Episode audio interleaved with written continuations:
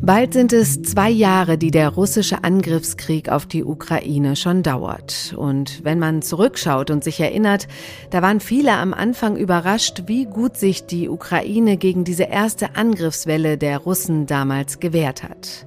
Ein Verdienst, so heißt es, vor allem vom Oberbefehlshaber der ukrainischen Armee, General Valery Salushny. Und es gilt überhaupt als sein Verdienst, dass die Ukraine sich seit fast zwei Jahren der russischen Übermacht so sehr entgegenstellen kann. Von ihm hört man nicht viel in der Regel, aber in den letzten Tagen, da gab es Berichte und Gerüchte, dass der Armeechef abgesetzt wird, dass Präsident Zelensky ihn rausschmeißen will. Das sorgt für Unruhe. Und was das für Folgen hätte, wenn das denn so kommen würde, das fragen wir heute hier im FAZ-Podcast für Deutschland den Militärexperten Nico Lange von der Münchner Sicherheitskonferenz. Mit ihm sprechen wir außerdem über die Unterstützung des Westens und die aktuelle Lage an der Front. Da gibt es einige interessante Entwicklungen.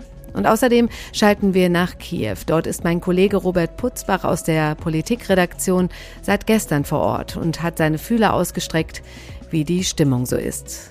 Heute ist Mittwoch, der 31. Januar und ich bin Katrin Jakob. Schön, dass Sie dabei sind. Ja, ich bin jetzt zuerst mit meinem Kollegen Robert Putzbach in Kiew verbunden. Hallo Robert. Hallo, grüß dich. Robert, wo erwische ich dich denn gerade? Ähm, du erwischt mich tatsächlich äh, bei der Mittagspause in der Kneipe. genau, ich hatte eben ein Interview und äh, habe jetzt hier gerade eine Suppe gegessen und ein Bier getrunken und äh, fahre dann los zum nächsten Termin. Das hört sich gut an. Du bist ja seit Kriegsbeginn regelmäßig in die Ukraine gereist, zum achten Mal, glaube ich, dort vor Ort. Was würdest du sagen, was hat sich verändert? Wie ist die Stimmung aktuell, als du jetzt hingekommen bist?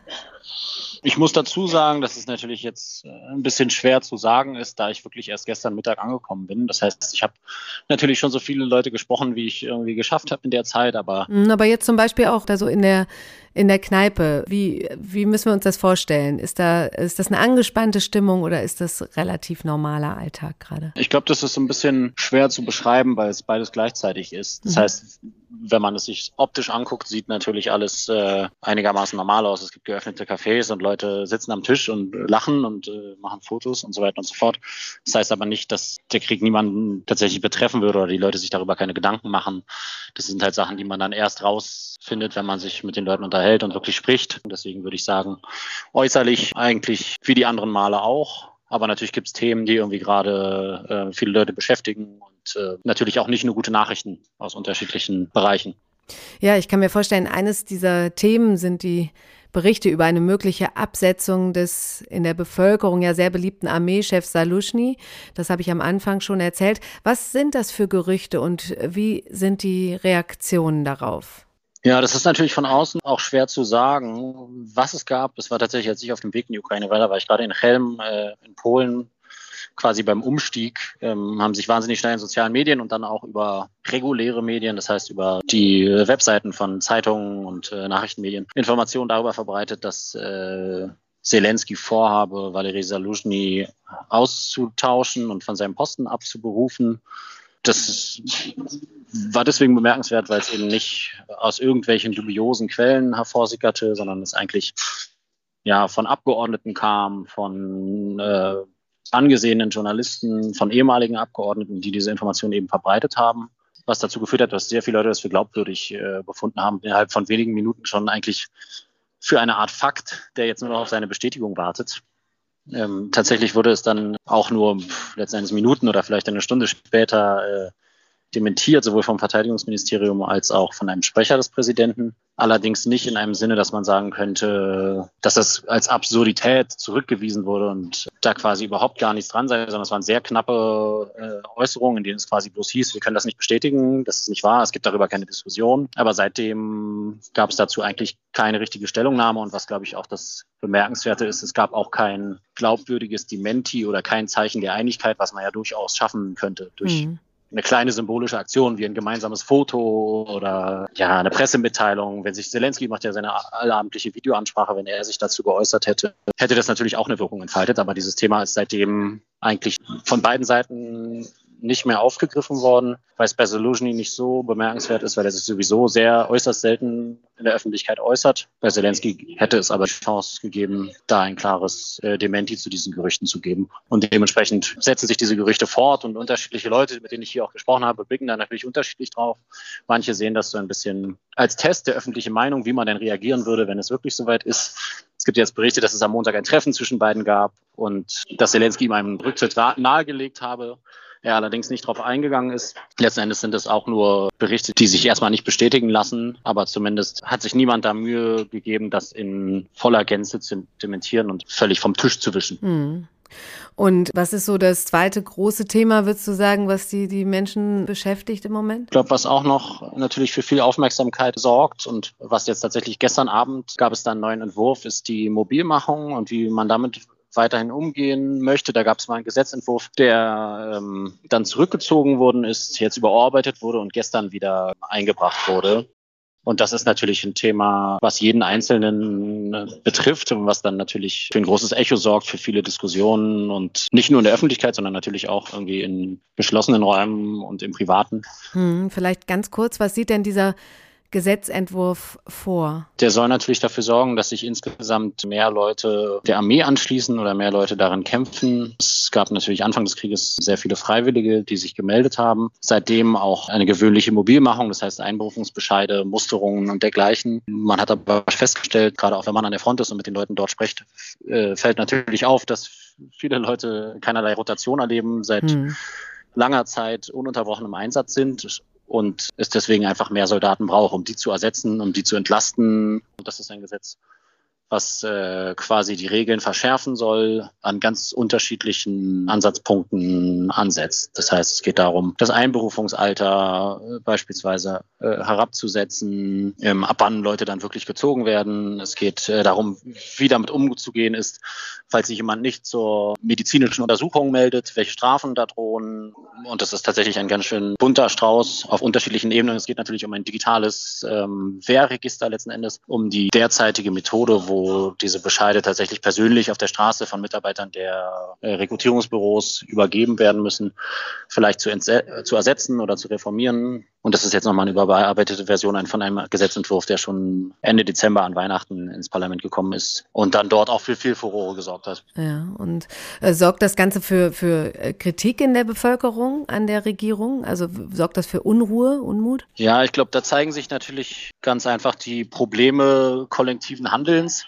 Das heißt, selbst wenn die ganze Gesellschaft sich einig ist, wir brauchen mehr Soldaten und mehr Leute sollten dahin gehen, heißt es nicht zwingend, dass jeder auch sich selbst, seinen Sohn, seinen Vater ähm, als denjenigen sieht, der das am Ende umsetzt. Mhm. Das heißt, es ist einfach was wahnsinnig Kontroverses. Es gibt darauf verschiedene Blickpunkte. Ich glaube, was viele Leute hier stört, ist, dass man das Gefühl hat, dass keiner dafür Verantwortung übernehmen will. Im Sinne von, die Politik wälzt das so ein bisschen aufs Militär ab. Das Militär selbst tut so, als würde nur das Parlament beziehungsweise nur äh, das Ministerkabinett so etwas erarbeiten und dafür verantwortlich sein.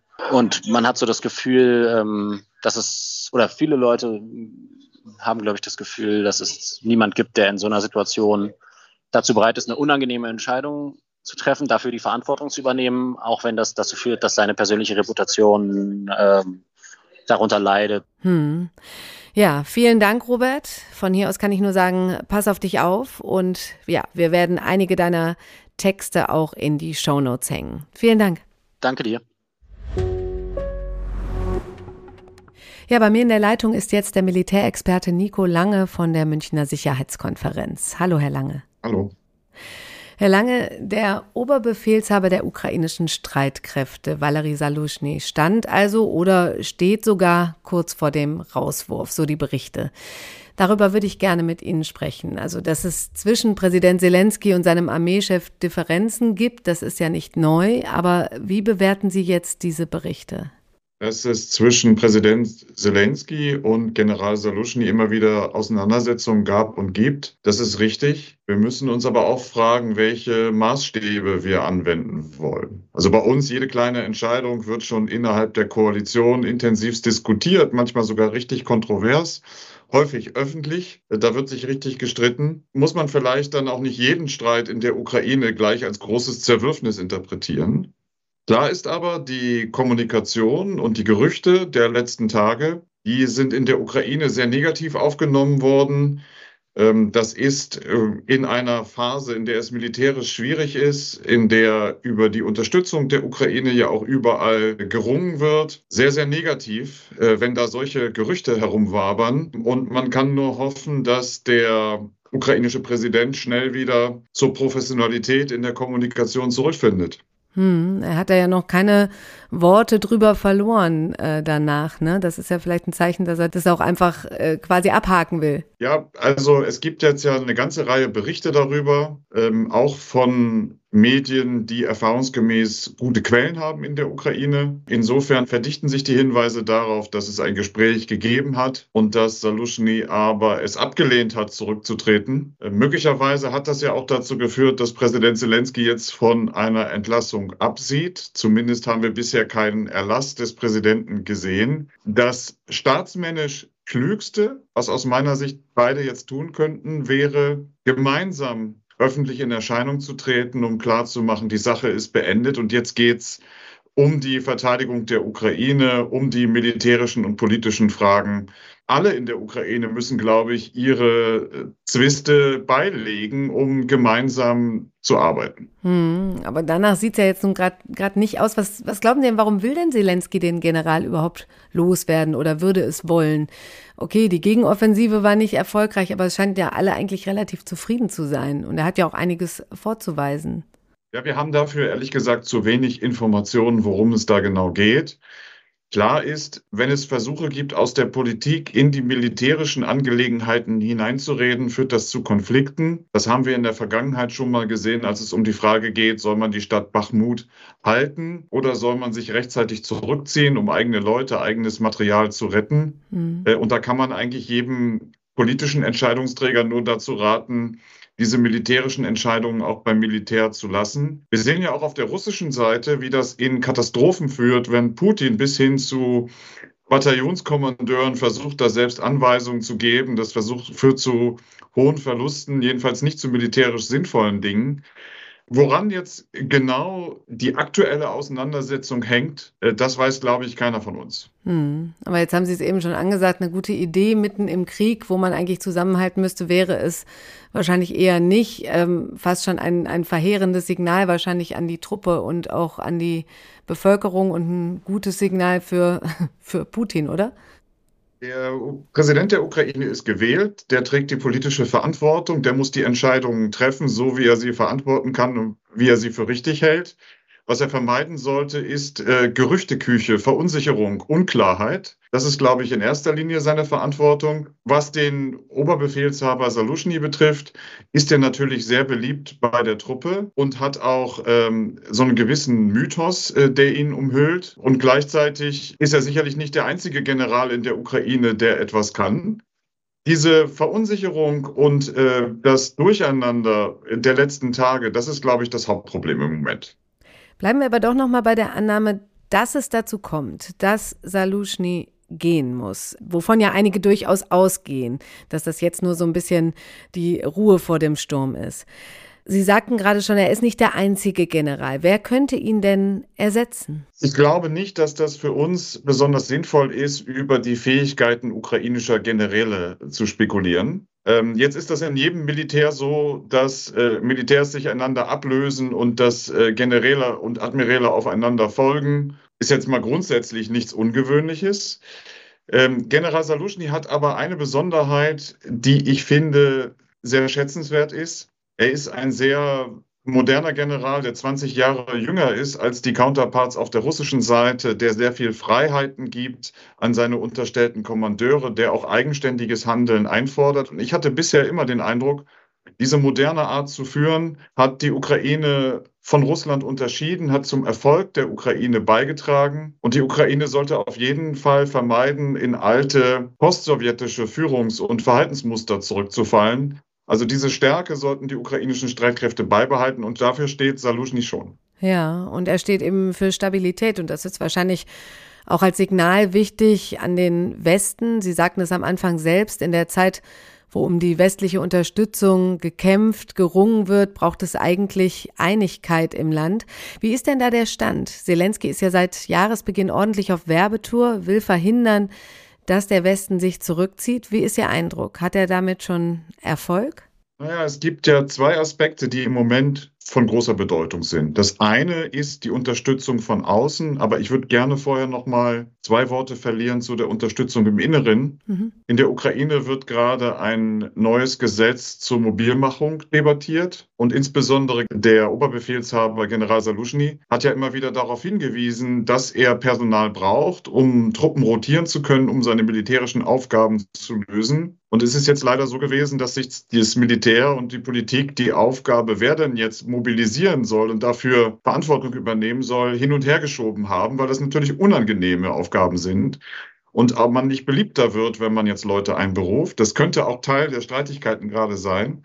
Aber es ist, glaube ich, jetzt in der Ukraine zunächst mal wichtig, dass dieses Gesetz über die Mobilmachung äh, durchs Parlament kommt, damit eine Grundlage da ist, Reserven zu haben für das Personal, insbesondere auch die Truppen, die lange an der Front sind, zu rotieren. Das mhm. ist ganz, ein ganz entscheidender Baustein für dieses Jahr. Und der andere, die internationale Unterstützung. Da ist es so, dass ja jetzt noch vieles geliefert wird, das schon vorher zugesagt wurde äh, und dass die Ukraine jetzt nicht zusammenbricht. Aber es gibt insbesondere bei Artilleriemunition und bei Munition für Luftverteidigungssysteme Engpässe, die leider dazu führen, dass die Ukraine Schwierigkeiten hat. Und das liegt daran, dass wir nicht genügend produzieren. Und auch Dinge, die wir uns selbst vorgenommen hatten, zum Beispiel eine Million Schuss Artilleriemunition als Europäer, nicht hinbekommen haben. Hm. Und über allem liegt die Frage, und die ist eben nicht gelöst, wie können die Europäer die Unterstützung für die Ukraine langfristig organisieren, falls die USA andere Entscheidungen treffen oder sogar ausfallen für die Unterstützung auf die nächste Sicht? Und da habe ich heute gelesen in der Financial Times, dass Olaf Scholz und Kaya Kallas und Mark Rütte und äh, Peter Fiala als Regierungschefs ein, in einem Brief dazu aufrufen, mehr Unterstützung zu leisten für die Bewaffnung der Ukraine als Europäer. Und ich habe mich so ein bisschen gefragt, wen eigentlich die Regierungschefs dazu hm. aufrufen, weil man ja von Regierungschefs eigentlich erwarten würde, dass die sich zusammensetzen und einen Plan machen, wie sie es denn jetzt machen. Ja. Daran mangelt es jedenfalls. Ja, ja. Aber da hat man ja auch irgendwie das Gefühl, wir drehen uns komplett im Kreis, Monat für Monat für Monat. Was muss da denn passieren, dass ja, wir das können mehr uns wird? ja nicht die ganze Zeit gegenseitig dazu aufrufen, mehr zu machen. Ja sondern es muss mehr getan werden. Und dafür müssen sich die Europäer in der NATO zusammensetzen und genau besprechen, wer macht jetzt genau was. Und wie wird Geld zur Verfügung gestellt, um Produktionskapazitäten auszulasten, um Produktionskapazitäten zu erhöhen? Und wo kann man jetzt nochmal miteinander sprechen, dass man noch tiefer in die Reserven geht, um der Ukraine jetzt das zu liefern, was sie braucht? Aber zugucken, sich Sorgen machen und immer dazu aufrufen, dass irgendwer bitte etwas tun soll, dadurch wird das Problem nicht gelöst. Hm. Bilde ich mir das ein oder wird gerade auch wieder vermehrt, ja, davor gewarnt, vielleicht auch mit Blick auf die Wahl in den USA, was es denn für uns in Europa bedeuten würde, wenn die Ukraine den Krieg verliert? Ja, mein Eindruck ist, dass Leuten bewusst wird, dass es bei der Frage russischer Angriff auf die Ukraine nicht um eine Frage geht, die nur die Ukraine betrifft, sondern dass es ein europäisches Sicherheitsproblem ist. Und dass es für uns unsicherer wird, wenn wir jetzt nicht dafür sorgen, dass die Ukraine Russland standhalten kann und sich da durchsetzen kann. Und das war vorher, glaube ich, immer so, ein, äh, so eine Teilung in der Debatte. Einige haben gesagt, naja, da geht es darum, der Ukraine zu helfen, aber am Ende geht es nur um die Ukraine. Und so langsam geht leider spät, aber dann doch vielen ein Licht auf. Naja, Putin, der will viel mehr. Der will die europäische Sicherheitsordnung verändern. Der will mit Russland im Grunde Europa dominieren und setzt dabei auch auf die Wahl von Trump und auf andere Entwicklungen. Das wird für uns sehr ernst. Hm. So, aber jetzt ist das Tempo äh, der Arbeit an diesem, an der Lösung dieses Sicherheitsproblems noch nicht passend. Wir sind viel zu langsam und viel zu zaghaft. Hm. Diese ganzen Spannungen und Diskussionen kommen ja zu einem Zeitpunkt, wo Russland seine Winter-Frühlingsoffensive gestartet hat, so die Einschätzung des Institute for the Study of War. Wie schätzen Sie die Lage an der Front gerade ein? Russland hat schon seit einiger Zeit die Initiative an mehreren Frontabschnitten. Und die Kurzzusammenfassung ist, dass Russland da angreift, ohne Rücksicht auf eigene Verluste, sehr viel Technik, sehr viel auch Menschen verliert aber langsam vorankommt. Und dabei ist besonders bemerkenswert, dass es nicht etwa nur um die äh, vier teilweise eroberten Gebiete geht, die ja auch von Russland formell annektiert worden sind, sondern dass man auch versucht, ins Gebiet Kharkiv hinein wieder anzugreifen, also im Nordosten der Front bei Kupiansk und damit im Grunde versucht, die Erfolge der ukrainischen Gegenoffensive aus dem Jahr 2022 wieder zurückzudrehen. Russland erreicht aber seine militärischen Ziele damit nicht. Aber das hat in Russland sozusagen keinerlei Konsequenzen, sondern man stürmt einfach weiter äh, und hofft, wenn man nur genug Material und genug Personal aufwendet, dass man dann schon irgendwie vorankommt. Mhm. Und leider hat die Ukraine nicht genügend Ressourcen, um da zum Beispiel äh, jeden Meter Ukraine zu verteidigen. Im Süden der Ukraine sieht es anders aus. Da hat die Ukraine Möglichkeiten, die Krim weiter unter Druck zu setzen, fliegt ja mit Marschflugkörpern und mit Drohnen auch immer wieder Angriffe. Und die Ukraine, das ist eine Entwicklung der letzten Tage, hat jetzt die Schläge in die Tiefe Russlands mit Drohnen sehr stark ausgebaut und vor allen Dingen Kraftwerke, Ölraffinerien, Infrastrukturen aufs Korn genommen. Also so ein bisschen eine Umkehrung des letzten Winters. Jetzt greift die Ukraine russische Infrastrukturen an. Mhm, also wie schätzen Sie das Kräfteverhältnis ein in einem Satz? Na, Im Moment ist, glaube ich, die seriöseste Einschätzung, die man geben kann, dass im Osten äh, leider die Ukraine nur noch zu einer Verzögerung in der Lage ist. Äh, das heißt also langsam Land für Zeit tauscht und dabei den Russen Verluste zufügt. Und gleichzeitig ist es so, dass Russland also über Kapazitäten für größere Angriffsoperationen im Moment auch nicht verfügt. Also wird das in dieser zähen, langsamen Art und Weise noch sehr lange weitergehen.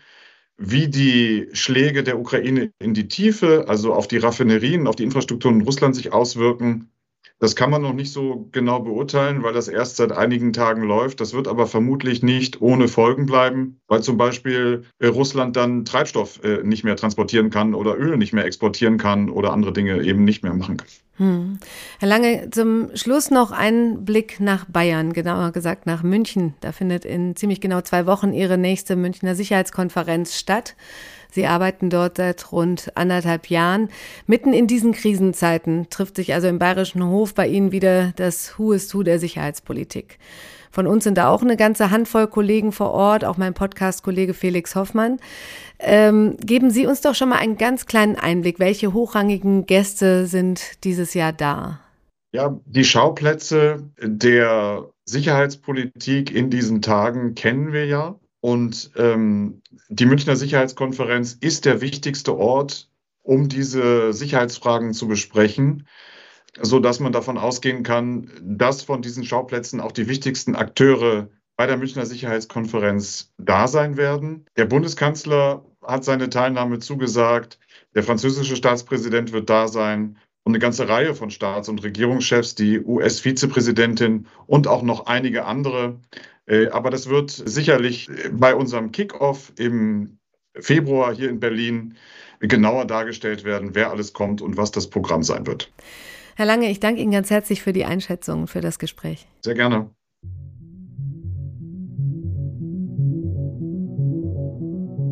Das war's für heute im FAZ-Podcast für Deutschland mit einem Update zur Lage im Ukraine-Krieg. Wir halten Sie natürlich weiter auf dem Laufenden hier auch im Podcast und auch auf Faznet und in der Zeitung und werden auch im Blick behalten, wie es weitergeht mit den Differenzen zwischen Präsident Zelensky und seinem Armeechef Salushny. Zum guten Schluss, Dankeschön mal wieder an Sie. Schön, dass wir wieder Post von Ihnen bekommen haben. Nach meiner Sendung am Freitag über den Nahostkonflikt fragt zum Beispiel Johannes Weyer, was all der Krieg auf lange Sicht für die über zwei Millionen Menschen in Gaza bedeutet. Wo sollen sie hin, wenn der Krieg beendet sei? Deren Lebensgrundlagen wie Schulen, Landwirtschaft, Krankenhäuser etc. seien doch so nachhaltig zerstört, dass Johannes Weyer einzig eine Umsiedlung nach Israel in den Sinn kommt ja, wir bleiben natürlich dran, schauen auf beide Seiten in diesem Krieg wie auch im Ukraine-Krieg in regelmäßigen Abständen hier im Podcast für Deutschland und noch viel häufiger online und in der Zeitung. Und einen Hörtipp habe ich zu guter Letzt auch noch. Die neueste Folge unseres FAZ Auslandspodcasts Machtprobe ist online. Thema Frankreich und auch das deutsche Verhältnis zu unseren Nachbarn. Ich verabschiede mich für heute von Ihnen. Morgen ist mein Kollege Felix Hoffmann für Sie da und der blickt auf die Großdemonstrationen gegen rechts in ganz Deutschland. Einen schönen Abend wünsche ich Ihnen. Machen Sie es gut.